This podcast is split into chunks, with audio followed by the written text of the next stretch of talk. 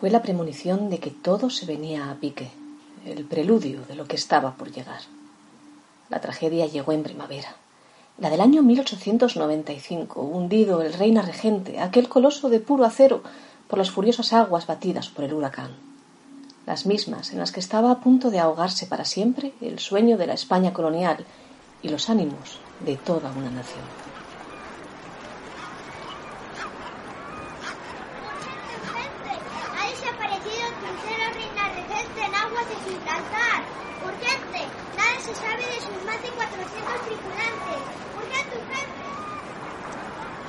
Era un barco joven.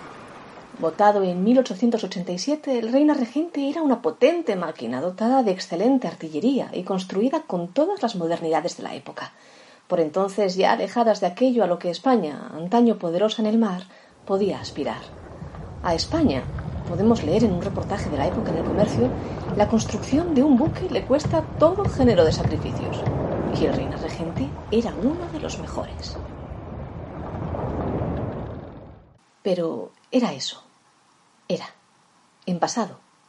Todo ocurrió o comenzó a ocurrir el 10 de marzo de 1895. Aquel día el reina regente estaba en Tánger, donde comenzaba ya a soplar un viento respetable y la mar, en calma chicha, presagiaba galerna. Pocas horas después, la Marina española tenía una cita ineludible en Cádiz, la botadura de otro crucero, par del reina regente, el Carlos V. Y Sance Andino, el capitán de nuestro barco protagonista, no quiso faltar. Bien, es cierto, pensó que no está buena la mar, pero el viaje, a fin de cuentas, es corto y toda la tripulación lo conoce bien. ¿Qué iba a poder fallar?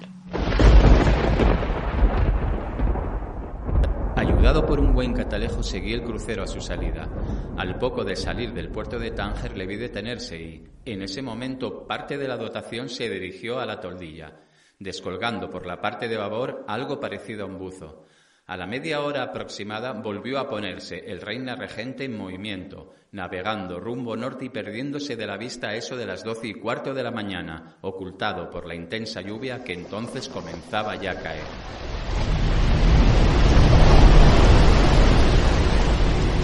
Fue un hombre apellidado Malpertuis quien vería al Reina Regente por última vez, pudiendo contarlo.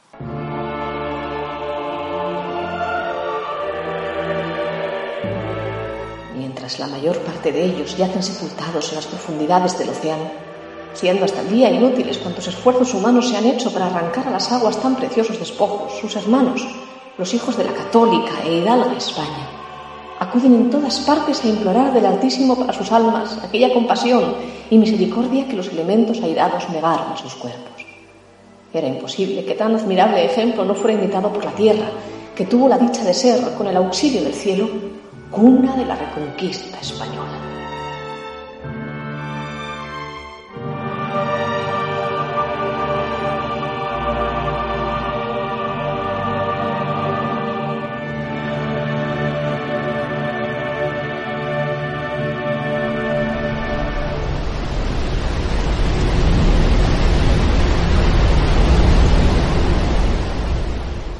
El reina regente jamás llegó a Cádiz y en Gijón la pérdida se sintió como propia.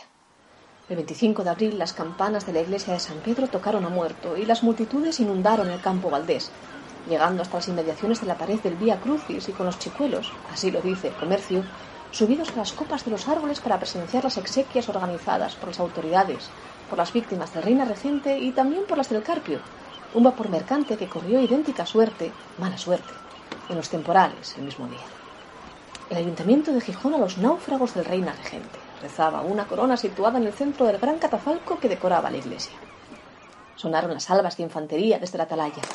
Y la solemnidad de las exequias se iluminó de la palpitante luz de las antorchas que, dispuestas por toda la nave de San Pedro, hicieron zozobrar la vista de los presentes, al igual que zozobrara, más de un mes antes ya, el robusto cuerpo del reina regente, construido todo de acero.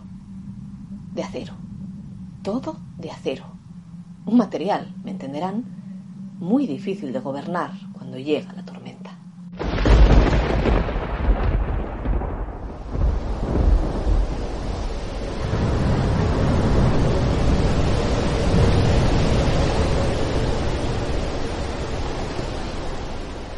Aunque, en realidad, nunca se perdió la esperanza de que el reina regente acabase llegando a la costa, o quizás alguno de los miembros de su tripulación, a pesar de que la intensidad de la tormenta el día de la desaparición fuera de diez en la escala Beaufort, es decir, de vientos huracanados. Y esto generó todo tipo de leyendas, también urbanas. A principios de abril, una botella, por ejemplo, llegó a aguas de la playa de Santa Marina, en Sella, conteniendo un mensaje dentro.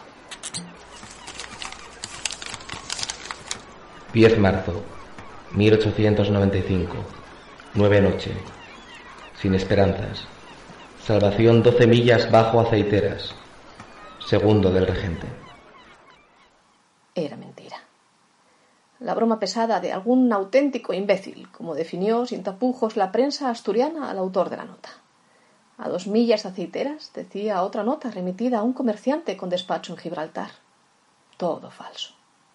Sí era cierto, aquí en Asturias, que una lancha de zaga, la Ángel de la Guarda, perdida del vapor pesquero Oquendo en un temporal en el mes de enero, apareció aquellos días precisamente intacta, sin daños, a la altura del Cabo Peñas.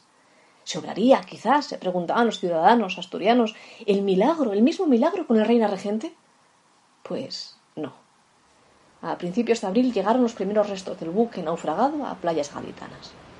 412 personas nunca iban a volver a sus casas.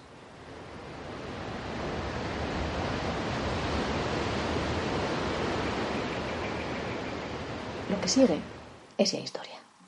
Desapareció el reina regente a tres años de la traición del amigo americano, como vinieron en llamar los medios de comunicación al desastre 98ista.